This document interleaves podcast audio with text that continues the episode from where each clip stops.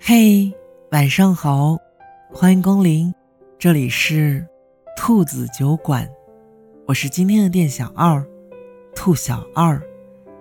此刻的我，在美国陪你讲故事，不知道你在哪儿呢？如果你想把你的故事讲给我听，或者查看节目原文，你可以在微信公众号中搜索。兔子酒馆，你就能把你想对我说的在那儿留言了。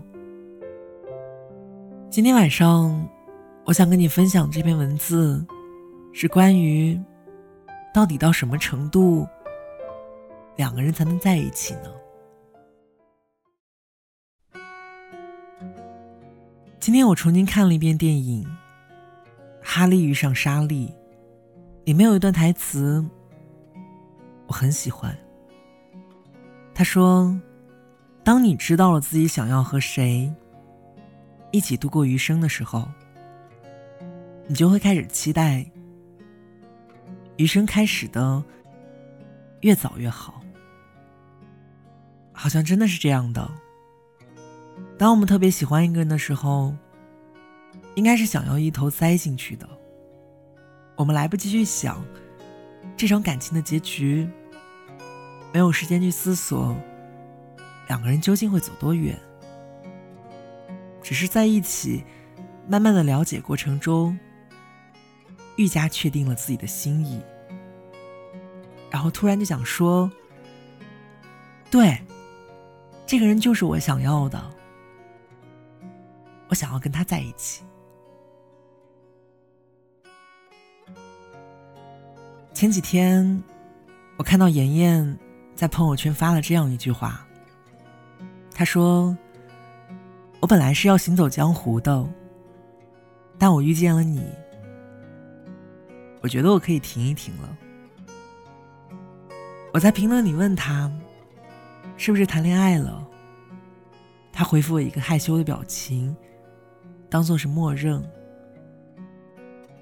后来他打电话告诉我，自己跟这个男生。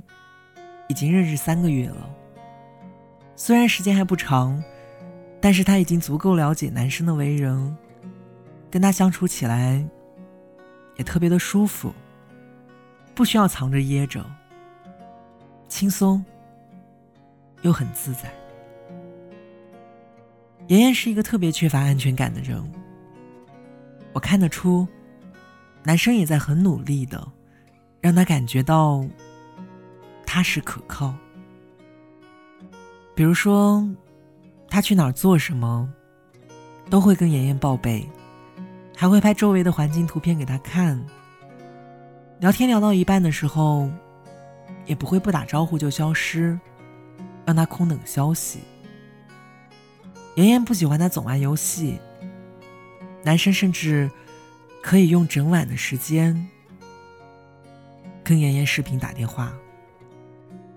当他要找他的时候，一定是联系得上的。需要陪伴的时候，男生永远都在，不会平白无故的闹失踪，让他特别的慌张。这些特别小的事情，他从来都没有要求过，但是男生却很愿意的去做。其实女生对一个人的喜欢。就是由这样的一些细节去慢慢累积的。妍妍是一个在那种感情里特别理性的人，在上一段感情里受过伤害，对异性有着抵触的心理。她遇见过很多的男生，但都错过了，因为他觉得自己没有做好准备。因为对他来说，接受一个人，然后开始一段新的感情，真的是一件很难去做到的事情。他特别享受单身的状态，他能自娱自乐，他很担心有人闯进来会打乱他的生活节奏。直到他遇见了这个男生，他突然觉得，原来谈恋爱带给自己的不仅仅是那一点点的甜，还有一种支撑，是让空落落的心里都被填满的感觉。我问他：“你到底喜欢这个男生什么？”他跟我说。每一次自己遇见麻烦的时候，着急慌忙的时候，只要那个男生的出现，他就会感觉到一种前所未有的踏实。喜欢跟他在一起的每一分每一秒，相处起来都十分的合拍，好像两个人总是有说不完的话。爱情这件事儿。他就是始于颜值，陷于才华，忠于人品。爱情就是除了他，你谁都不想要。内心很坚定，没有谁会比他对自己更好了。爱情就是我总是会在第一时间想起你，好的坏的都愿意和你分享。很多人都在爱情里是犹豫的，是胆怯的，是不敢尝试的。我们都很害怕结局不尽人意，我们担心被抛弃，我们恐惧再一次被伤害。所以，经常有人问我：喜欢一个人到什么程度就能在一起了呢？我说。对一个人的好感，你可以三秒钟就确定，但是要决定和一个人在一起，那必须要经过时间的洗涤。我很喜欢一句话：爱就是，当你掉了一大颗萌芽，仍然可以坦然的笑，因为你知道你的朋友不会因为你的不完整。就停止去爱你。其实爱情也是如此。你觉得这个人身上的缺点，自己可以无条件的接受，他也愿意接过你的阴暗，你的晦涩。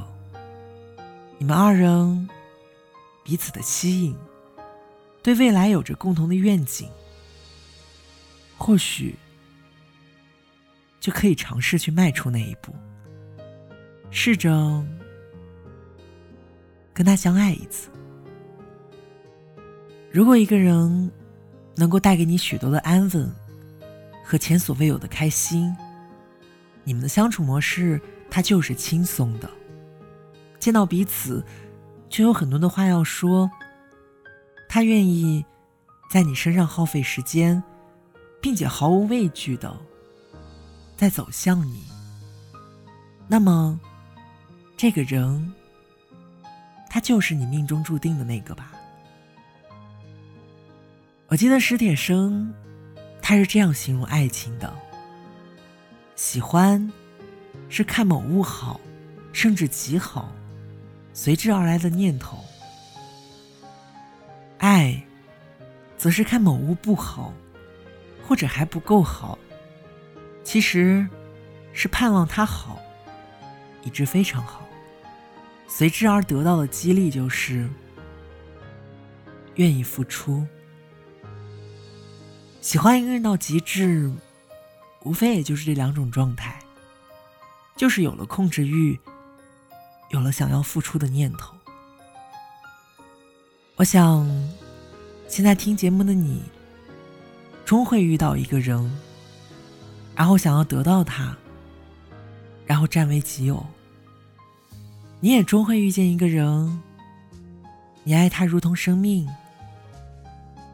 那么，我们一起去等，我们一起等到那个很喜欢很喜欢的人，然后在一起，好吗？感谢你收听今天的兔子酒馆，我是主播兔小二。如果你还没有关注我的个人微信公众号，请记得在微信公众号中搜索“兔子酒馆”，你就能找到我了。今天晚上选择这样一篇文章呢，是因为看到很多人在后台问我，两个人到底什么时候在一起才算合适呢？喜欢和爱到底一样吗？诸如此类的问题。所以呢，我希望这篇文章能给你一点点的指引吧。可能爱情真的它太奇怪了。